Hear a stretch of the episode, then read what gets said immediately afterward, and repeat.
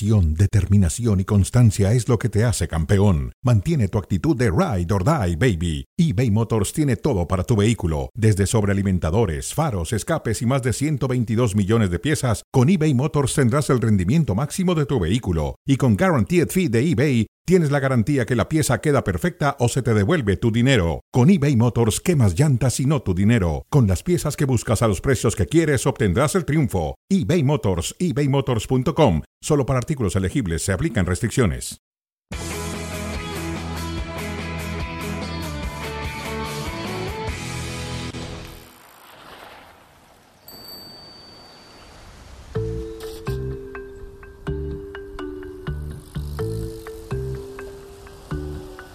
Jorge Iglesias está atravesando el mejor momento de su carrera.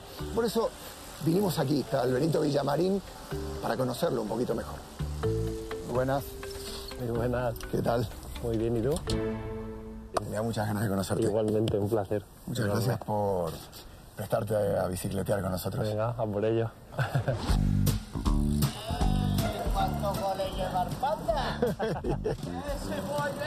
¿Qué tal? Me tiene que dar la camiseta.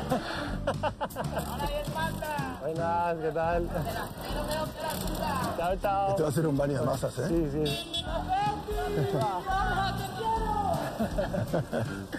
Hay un antes y un después de lo que pasó el año pasado, de la final de Copa. Para mí mi cambio fue la semifinal. Desde el gol de la semifinal, otra cosa.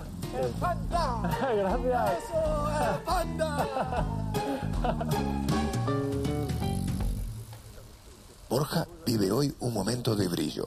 Pichichi de la liga junto a Robert Lewandowski. Pero el camino hacia aquí no fue fácil. Yo llego aquí y por lo que sea no va como a todos nos gustaría y a mí me duele, obviamente. Yo me iba a veces a dormir diciendo, es que no he disfrutado de mi día. A veces cuesta hablar de que no estás bien. ¿Cómo no va a estar bien si es futbolista, gana dinero, la gente lo quiere? Eres de los pocos futbolistas que ha abierto un cajón, que humaniza la profesión. Abiertamente decir que has recurrido a terapia, a un psicólogo. Para mí, Patricia y María, que han sido las psicólogas con las que más he trabajado, me han regalado una forma de entender la vida que yo no me estaba permitiendo ver. El cambio deseado estaba por llegar. Solo faltaba un aliado, un mensaje y un partido. Andrés Guardado me marcó mucho en un momento muy complicado para mí. Jugamos en casa contra el Sevilla. Yo salí los últimos 5 o 10 minutos o así. Y estuve mal, muy mal. Me fui bastante tocado a mi casa. Y él eh, lo detectó y me envió un mensaje y me dijo, entras en tu madurez como futbolista y todos confiamos en ti. Sigue, porque estás cerca de estar bien, ¿sabes? Y, y a las dos semanas metí esos dos goles. La verdad es que desde ese momento, pues claro, he tenido dos temporadas muy buenas. Necesitaba que alguien me dijese justamente eso y claro, que te lo diga Andrés Guardado. ¿Has vuelto al estadio La Cartuja? No, no he vuelto a ir desde que jugamos allí la final. La verdad que me hace ilusión. Estoy un poco emocionado. Fue, fue increíble.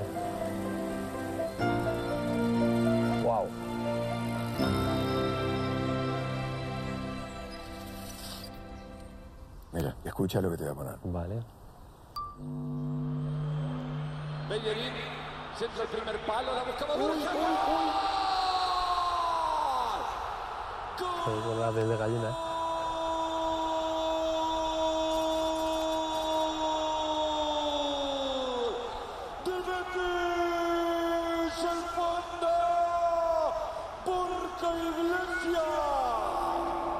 Wow, fue tremendo, la verdad.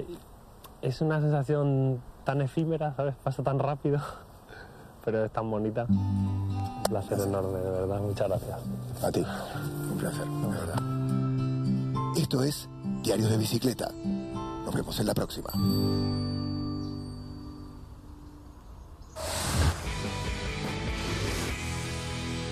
Espléndida entrega de Diarios de Bicicleta con Martín Einstein, con el goleador de la liga, Borja Iglesias, que ahora va a enfrentar a Thibaut Courtois, compañero suyo en un equipo de eSports.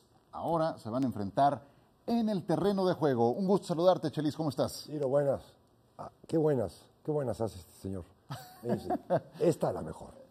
A, do- dos de llorar, Y la Qué que, buena, y la qué que viene buena. será mejor y la que No, viene no, será no, mejor. está cañón este güey. Así es, Muy bueno.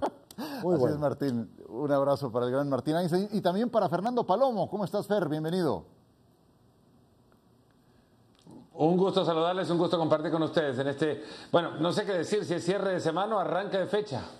Ambas cosas, ambas cosas y una gran fecha, no cualquiera, porque esta jornada en la Liga Española nos incluye duelo de los dos equipos más importantes contra los dos conjuntos de Sevilla. Aquí tenemos al Barcelona que estará buscando su tercer triunfo de manera consecutiva contra el Sevilla, un Sevilla que apenas tiene un punto, que es decimoquinto lugar, que no resuelve una cuando ya le sale otra. Le ha costado trabajo al equipo de Lopetegui. Ha quedado muy claro entre el mejor y el intermedio. Pues le ha faltado algún jugador. Claro. Súper satisfecho. Vamos, ninguna queja, todo lo contrario. O sea, el club ha hecho un esfuerzo titánico para, para conseguir los fichajes que hemos hecho. Además, el tema de las palancas, pues también ha sido importante. Muy, muy contento y muy satisfecho y agradecido al, al club por el esfuerzo. No, no, yo a Jordi lo, lo quiero aquí. A Jordi lo quiero aquí como capitán, como eh, persona que tengo además una afinidad muy, muy importante con él. Tengo muy buena relación con él, creo que es un líder. Nos va a ayudar muchísimo, tanto si juega como si no, eso no tengo ninguna duda. El compromiso que tiene con el club es extraordinario y encantado de tenerlo en la plantilla. En ningún momento he pensado que Jordi eh, saldría del club, en ningún momento. Lo mismo que pasó el otro día con, con Koundé, somos optimistas de que todo se solucione hoy, antes de las, de las 12 para la inscripción. Somos optimistas, vamos a ver. Tenemos que esperar. Pero sí, sí, contento, contento por lo de Marcos, por lo de Bellerín. Creo que los dos nos van a ayudar muchísimo, así que, bueno, a la, espera estamos. Pero el club está convencido, estamos convencidos todos de que, podrá ser eh, oficial e inscrito en, Champions. Así que es exigente, Xavi, ¿eh? de los tres escenarios ha estado entre el mejor y el intermedio, se refiere al mercado que tuvieron.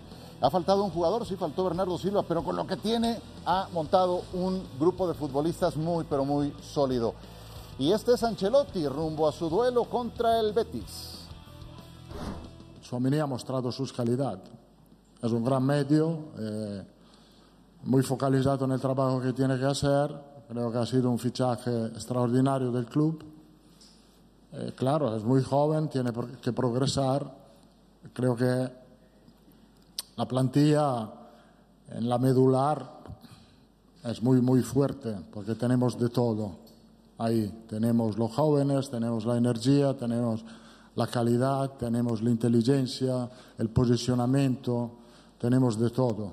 Entonces, ahí estamos muy bien. El problema es elegir. Mañana el partido es difícil porque eh, el Betis juega muy bien, están en una buena dinámica, tienen confianza. eh, pero estamos bien, eh, llegamos a este punto de la temporada donde realmente empieza la temporada porque ahora empezamos a jugar cada di- tres días con la, la plantilla, toda la plantilla lista para competir y luchar en todas las competiciones.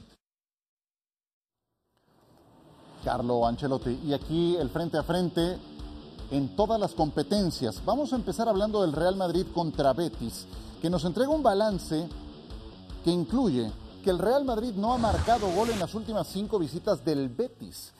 72 tiros, ni un gol para el Real Madrid cuando ha enfrentado al Betis. Ya lo establece Carlo Ancelotti. El partido es difícil. ¿Por qué, Chelis, se le puede dificultar este partido al Real Madrid? Por el buen momento del Betis, solamente. El fútbol es de momentos.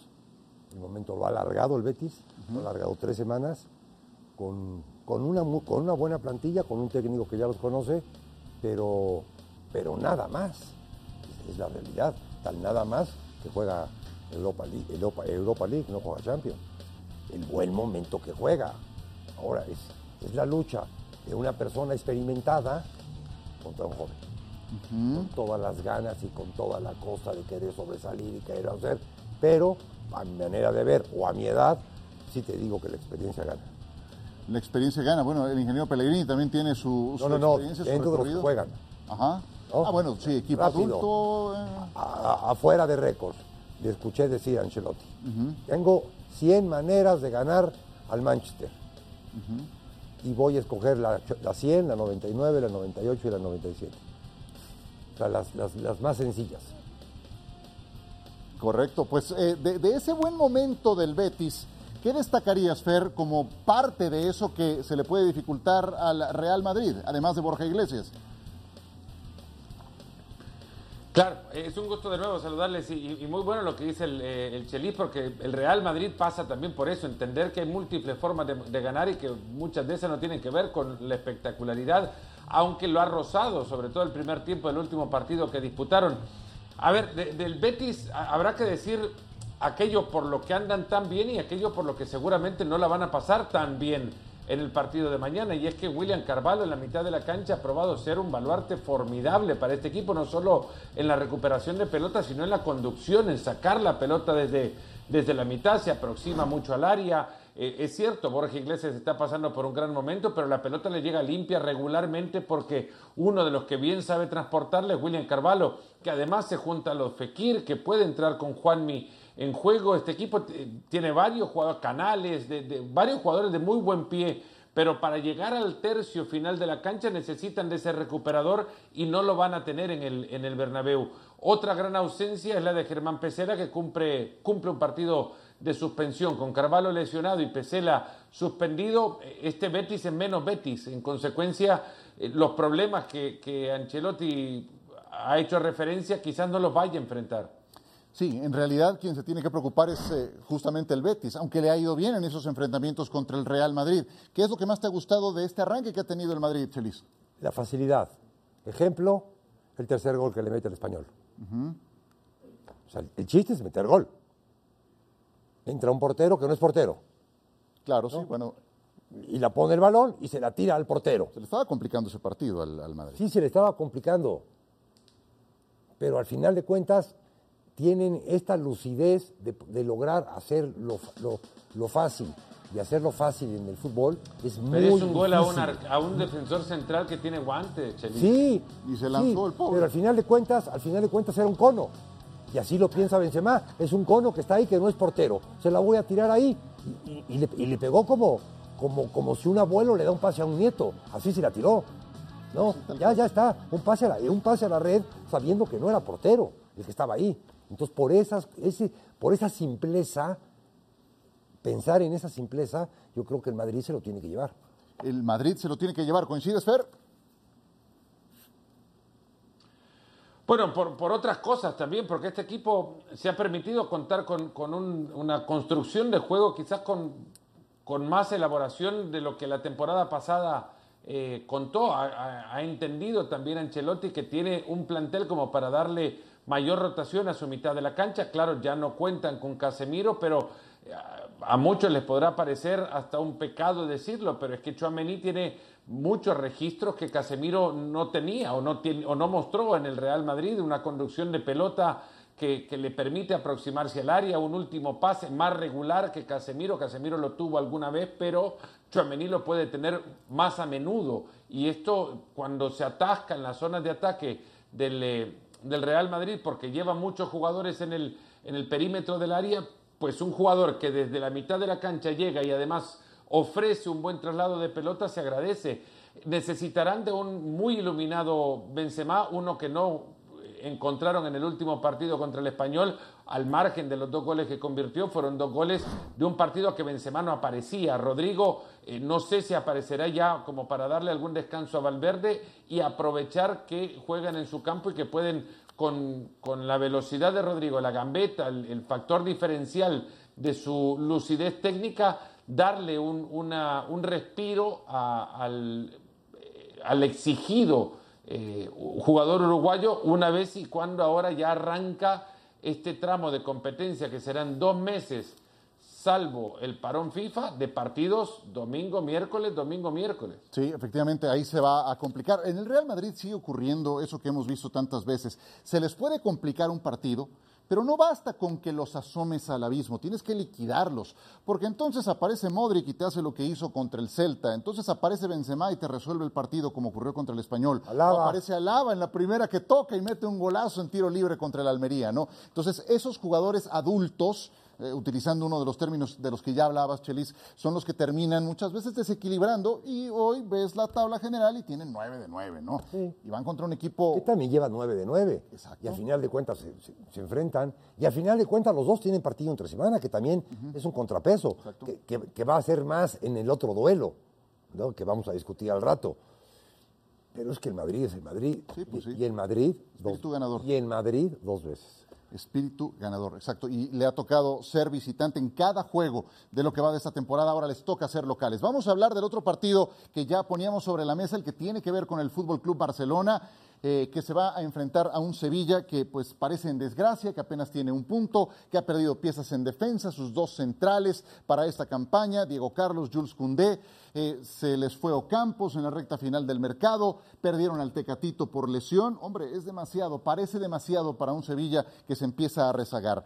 ¿Cuál es eh, la causa, Fer, de un Sevilla tan eh, lejos de su mejor versión en este arranque? Bueno, es una pregunta compleja, por mucho que uno podría decir, claro, es que han perdido y el Sevilla no anda tan bien como la temporada pasada. Claro, es la evidencia, pero luego que hay detrás de eso, habrá que entender también que entre las ausencias que ya has mencionado, se le han escapado dos baluartes de aquello que fue una pieza fundamental para que el, el Sevilla llegara a la primera rueda en condiciones de competencia, y es que fue uno de los equipos que menos goles permitió, 16 de los primeros 23, o de los, sí, de los primeros 23 partidos de la, de la, de la liga, el, el Sevilla terminaba con el arco en cero y la realidad es que si se te van Diego Carlos y Cundé, tus dos centrales, y tenés para reemplazarlos a, a por ejemplo, que mañana no va a estar contra el Barcelona, un jugador que eh, como Gudel y que no son jugadores para esa posición y que cuando juegan en su posición tampoco son diferenciales, es muy complejo enten- eh, eh, eh, esperar que el Sevilla resulte ese equipo sólido desde atrás que ofrecía esa garantía prácticamente para que adelante resolviera un equipo lleno de, mucho talento arriba. Eh, ha- habrá que entender también que a, este equipo el mercado no le salió tal cual como lo estaban, como lo estaban esperando, no se le dio el fichaje eh, que, habrían querido y los que han fichado no han llegado en consecuencia eh, en, las mejores condiciones. Casper Dolberg, por ejemplo, falta gol, claro, fichan a un centro delantero, perfecto, pero no está en condiciones de arrancar todavía.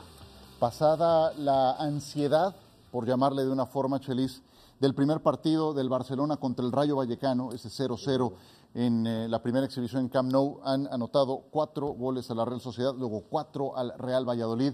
¿Va a ser esa la, la personalidad del equipo? Ojalá recuperen eso.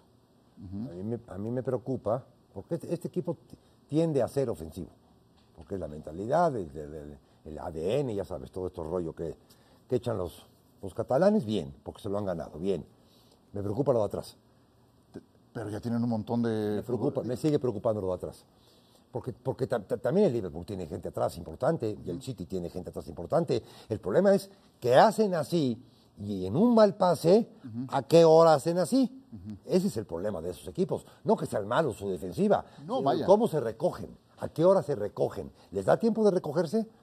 Y así les han ganado. Bueno, hoy tienen mejor material humano, ¿no? Para poder hacerlo. ¿Será un tema de coordinación? ¿Será un tema de tiempo? será un tiempo de que acaben las jugadas, que no la pierdan. Un equipo que, que normalmente va a tener que tener la pelota y va a tener que atacar. Y eso solamente lo logras abriendo espacios y haciendo tú la cancha más grande. Eso es el, el- el problema que va a tener el Barcelona. Mismo que no tiene el Madrid. El Madrid se puede meter todo el tiempo atrás, que no pasa absolutamente nada. El Barcelona no. El Barcelona, para ser Barcelona, tiene que hacer esto. Exacto. Y Madrid puede estar así y se ve guapo. Sí, sí, sí. No- No te veías eh, en tu Eso interpretación de la idea. Eso es muy pero, cierto. Pero lo, lo- lo has explicado muy bien. Eh, ¿Tienes esa, esa misma percepción, Fer? Eh, Sí, es que hay zonas de comodidad en las que hay equipos donde, de- en la que quieren entrar temprano para poderse sentirse el equipo que, regularmente son en los entrenamientos y lo que buscan también como idea del técnico en la pizarra. El Real Madrid, si nos ponemos a comparar desde ahora y nos ponemos a comparar desde hace ya varios años, se siente cómodo en distintas pizarras. Le dicen al Madrid, mira, ahora tenés que aguantar porque este equipo va a salir los primeros 15, 20 minutos muy fuerte por los costados. ¿Se aguanta? Bueno, aguantamos y esperan atrás y esperan tranquilos porque se sienten cómodos también en esa zona. Al Barcelona no lo pueden llevar ahí porque, bueno, el, el Barcelona se sentiría extremadamente incómodo llevado en- a esa posición. Quien lo pueda llevar ahí lo va a sacar totalmente de, de su contexto. El Madrid se entiende en varios contextos, el Barça se entiende solo atacando. Eh, pues eh, bien explicado. Y ahora el Barcelona con esta visita al Sevilla el sábado, partido que tendremos por esta misma plataforma por ESPN Plus, con el relato de Fernando Palomo, así es de que acompáñenos, Barcelona enfrentándose al conjunto del Sevilla, también en esta jornada el Real Madrid que estará recibiendo al cuadro del Betis.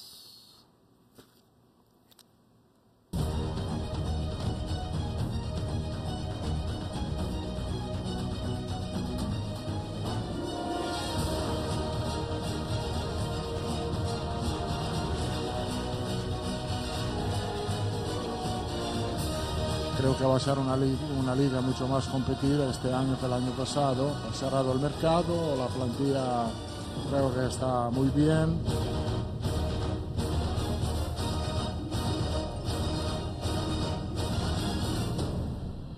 Dolber eh, fue operado del hombro, esa adaptación de, de él, pues vamos a intentar que sea la más rápida posible. Y Yanuzaj está, está bastante más lejos. Obviamente confío en la gente que trabajamos. Es una plantilla que tiene buenos recambios. Podemos lograr entre nosotros que puedan competir entre ellos. Nos ha quedado muy claro entre el mejor y el intermedio. Pues le ha faltado algún jugador. El club ha hecho un esfuerzo titánico para, para conseguir los fichajes que hemos hecho.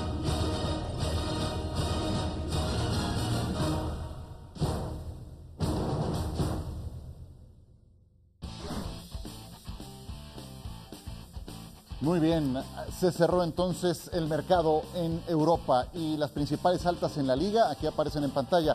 El Real Madrid, pocas selectas, aunque no olvidemos que durante el verano su principal objetivo era Kylian Mbappé, que quedó descartado muy pronto. Entonces, no tiene el Real Madrid una segunda opción, no tiene por duplicada la posición de Karim Benzema. Ojo con eso. El Barcelona se ha llevado a su killer y ahí en Lewandowski va a tener una garantía. Sí, quizás si, si hubiese buscado a Haaland, si hubiese buscado a Haaland, se hubiera obtenido. Y ahí sí tendría el doble de, el, doble de, de-. Exactamente, sí, el- bien, bien dicho de parte del Real Madrid. El Atlético de Madrid, muy oculto en el radar el Atlético de Madrid todo ese tiempo, ¿eh? y es cuando muchas veces pega la gran sorpresa. Axel Witzel, que lo ha puesto como defensor, Nahuel Molina, Sergio Reguilón son los refuerzos para el equipo del Cholo Simeone. El Valencia, el Valencia, caray, el equipo de Gennaro Gattuso, pues perdió a sus jugadores más importantes, aunque llega, yo sé, Edinson Cavani es... eh, eh, una, una adición muy importante. Habrá que ver en qué condiciones se encuentra. No ha jugado, pero perdieron a Gonzalo Guedes, que era uno de sus hombres más desequilibrantes para esta próxima campaña. ¿Y qué hay del Sevilla? Ya comentábamos recién las bajas. Sumaron a Isco, Januzaj, Alex Telles, Casper Dolberg. Suele ser muy certero Monchi, su director deportivo, al momento de traer futbolistas hoy más que nunca necesita estar muy fino en esa puntería. Y ahí está lo que se gastó en transferencia. De esos 506 millones que ven que se gastaron en España, el Barcelona es un capítulo aparte, porque el 31% de ese gasto en España fue del Barcelona. Las benditas palancas, las benditas joyas de la abuela. Sí, y con una pluma. Ajá. Y con una pluma. Tiene mucho chiste hacer, hacer lo que hicieron, ¿eh? Vendiendo, verdad. vendiendo Mucha- patrimonio. Mucha, mucha tinta y mucha labia, cabrón. La verdad que sí, bien, buena, buena jugada. Ranqueamos los mejores fichajes de la liga. ¿Te arrancas con el número 3, Chelis? Sí, para mí, te El lo número digo, 3. Vamos del 3 al 1, pero dame primero tu número 3. Reguilón. Reguilón, ¿por, qué? Porque Atlético de Madrid o tenía laterales que defendían mucho o tenía laterales ofensivos que no, que, que no, que no tenían oficio defensivo. Este jugador es de dos cajas. Para mí es el fichaje número 3. Ok, sí me sorprendiste. ¿eh? Fernando Palomo, ¿cuál es tu número 3? Yo me voy a ir con Rafinha porque para que exista el modelo de juego del Barcelona, desde como lo entiende un dogmático como Xavi, necesitas de extremos. Ya tenés a uno en Dembélé, pero no sabes nunca qué esperar de él y este es muy bueno. Eh, Rafinha es muy bueno y de ambos perfiles. eh, bueno, es mejor su- el perfil zurdo, zurdo, claro, pero puede jugar por los dos costados, con lo que le permite cambiar continuamente eh, de banda, lo que hacen regularmente cada partido y se ha notado. eh, y me parece que es el que más entiendo, que más rápido ha entendido también de qué se trata ser extremo en este juego de posición. Sí, se venía mostrando muy bien Rafinha desde los partidos de preparación que tuvo el Fútbol Club Barcelona y ahí lo hemos visto ya entregando su calidad. Entonces, número 3, Rafinha, Sergio Reguilón. Yo voy a poner a Suamení. Eh, por algo de lo que ya explicaba hace un momento Fernando Palomo, eh, tiene otras prestaciones que no te otorgaba Casemiro. Yo sé, Casemiro es un capo y era la aspiradora y era el que metía la pierna fuerte ahí en el centro del campo, era el eje, era el equilibrio. Este tiene otras condiciones y también puede adelantar un poco más líneas y también puede poner pases filtrados eh, en, buen, en buen término. Y es muy joven todavía, tiene para crecer un largo tramo. Nos movemos al número dos. Voy contigo, Fernando Palomo. ¿A quién pones el número dos? Pues no voy a repetir todo lo que ha dicho de Chouameni, pero me quedo con el, con el francés. El Madrid lo venía siguiendo desde hace tiempo. En octubre pasado ya le ponía en el folder la carpeta sobre el escritorio a Florentino Pérez. Sabían que iba a costar bastante. Y ojo, era un jugador que Robert Moreno lo fue descubriendo y puliendo también para la posición. El, eh, el ex técnico de, de la selección de España, y, que en algún momento también fue asistente de Luis Enrique, la misma selección de España, fue su, su valedor para ese puesto. Y, buscaban a varios jugadores, y muy curioso, buscaban a Guido Rodríguez también al, al tiempo que buscaban a Chuameni, claro, termina ganando la, la, la edad de Chuameni, creo que la, la, la capacidad atlética también. Eso hizo en el Mónaco, lo catapulta que se convierte en un fichaje de 80 millones de euros para el Real Madrid. Sí, ahí vimos un par de lances de Suamení, uno poniendo un pase para gol, otro rebotando a un rival. Sí que es fuerte. ¿Qué me dices, eh, Chelis, número dos? Suamení, 22 años. Tenemos contención para los próximos 8 o 9 años. Sí, tranquilamente. Y cada, cada vez más, eh, Chucho el Roto. Una cantidad de robos de balón va a ser. Cosa que ya no tenía Casimiro, ¿eh? Ya, Casimiro ya no, ya no te robaba la pelota, Ajá. ya no te llegaba, ya retardaba, retardaba, retardaba. Este joven es un ladrón, es un ladrón. Otro día pones en contexto a Chucho el Roto, ya estamos un poquito sobre el tiempo, pero bueno, dos votos para Aurelien Chomení que va a quedarse en el, en el podium. Yo voy a poner como número dos a Jules Koundé. En atención a poner un mediocampista, un eh, defensor, y voy a poner un delantero más adelante, pero Jules Koundé me parece un, también un defensor completísimo. Te puede jugar como lateral derecho, te puede jugar Creo como que hay defensa coincidencia central. ya con el uno, ¿no? Entonces voy viendo exactamente, Fer, que se está perfilando el número uno. Dale, Fer. Yo me quedo con Lewandowski por, por lo que le ha costado al Barcelona y por lo que significa que un goleador que lo sabe hacer ya llegue en este momento a un club que lo necesita ya. Eh, incluso creería que es uno de los mejores fichajes en toda Europa, al margen de todo lo que me digan de Holland y todo lo demás. Lewandowski está para, para ilusionar al, al Barcelona, que no fichaban a un goleador, fichaban a, a un constructor de ilusión. Un killer en toda la extensión, Chelis. Número uno, norma, el número uno normal. Sí está cañón lo que dice Fernando. ¿Qué de todo? Ilusiona a una institución, Sí, o sea, claro. no completa, no viene a hacer una viga para que no se caiga cierta parte de la casa, no, ilusiona a todo un equipo a su- a, la edad que tiene. Sí, es para mí la mejor contratación de Europa. El Barcelona que salió de compras sin tarjeta, ni cash, ni chequera, ni nada, y se lleva el mejor. Sí, ya verdaderamente sí. Sí. estos señores sí están. Sí, sí, sí. Robert Lewandowski. Que no me quiera comprar un coche porque se lo voy a tener que regalar. Están, cañones. Sí, va, va a llevarse los tres votos a primer lugar Robert Lewandowski. eh, En eh, el Bayern Múnich se cansó de hacer goles. Y creo que en el Barcelona vamos a ver una, una historia semejante. Además por el, el acompañamiento que tiene. O sea, eh, El juego. el juego. Y, y creo que aquí sí tiene Xavi una ventaja en relación a Ancelotti. Cuando tenga que darle descanso a Robert Lewandowski, sí creo que tiene un plantel más robusto, más profundo en esa parte del campo, como para pensar que, que no haya un bajón tan importante como cuando tenga que prescindir de Benzema, el Real Madrid, ¿no? Y Benzema tiene que jugar otra cosa diferente, que sí la puede hacer, pero diferente. Tiene que jugar con Las la- opciones son más en, con la- en el con- Barcelona. con- con las porque mentiras. Ancelotti hablaba de una opción que era Hazard y, y ya vemos cómo está. No, no, no. no. Sí, no, no, no. La, la última vez que no estuvo Benzema, no, no. cuando enfrentaron al Barcelona, puso allá a Modric eh, como falso 9 y fue, fue una tragedia aquel partido. Bueno, lo que ha sido un gusto es estar con ustedes en este programa. Mucho éxito, Fer, en la eh, transmisión de este fin de semana. Muchas gracias, un fuerte abrazo y que sea bueno. Seguro que sí, muchas gracias a Fernando Palomo. Eh, ya tiene equipo, se va al fútbol de Grecia, Marcelo. Ahí continúa, Chelis. No, qué bueno. Qué bueno y que sea feliz. Que siga siendo feliz, porque no ha dejado de ser feliz ese joven. ¿no? El, que, el que tiene esos pelos tiene que ser feliz. Acomode lugar. Eh, y lo dices bien. Lo dices muy bien. Gracias por su compañía y que disfruten la jornada por ESPN Plus.